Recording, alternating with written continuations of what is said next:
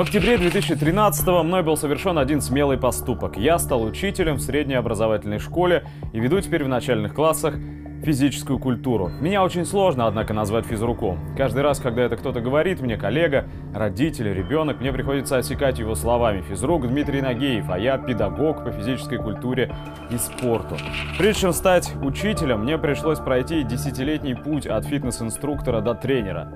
Для себя работу учителя я больше определяю как благотворительность. Связать себя со школой – это чем-то похоже на самоубийство нынче.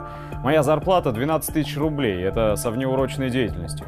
Мою семью кормит тренерская работа. В прошлом году из-за болезни коллеги мне пришлось всю четверть вести занятия у 9 класса. Из 26 учащихся урок посещали только 12, остальные приходили, садились и сидели весь урок в смартфонах.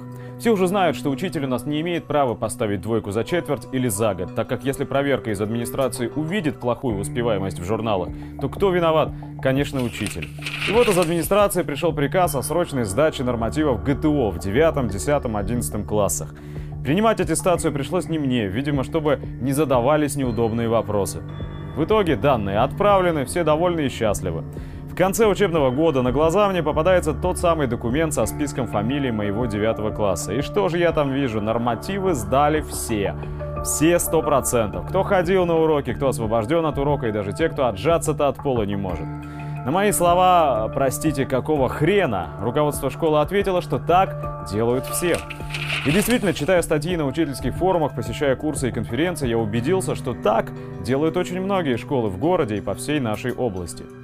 Новый учебный сезон начался с осадком, который продолжает накапливаться. В сентябре, уже на второй неделе учебы, у детей снова массово проходила сдача нормативов ГТО. И все так же на сдачу выезжают учащиеся только выборочно, а по документам сдают все.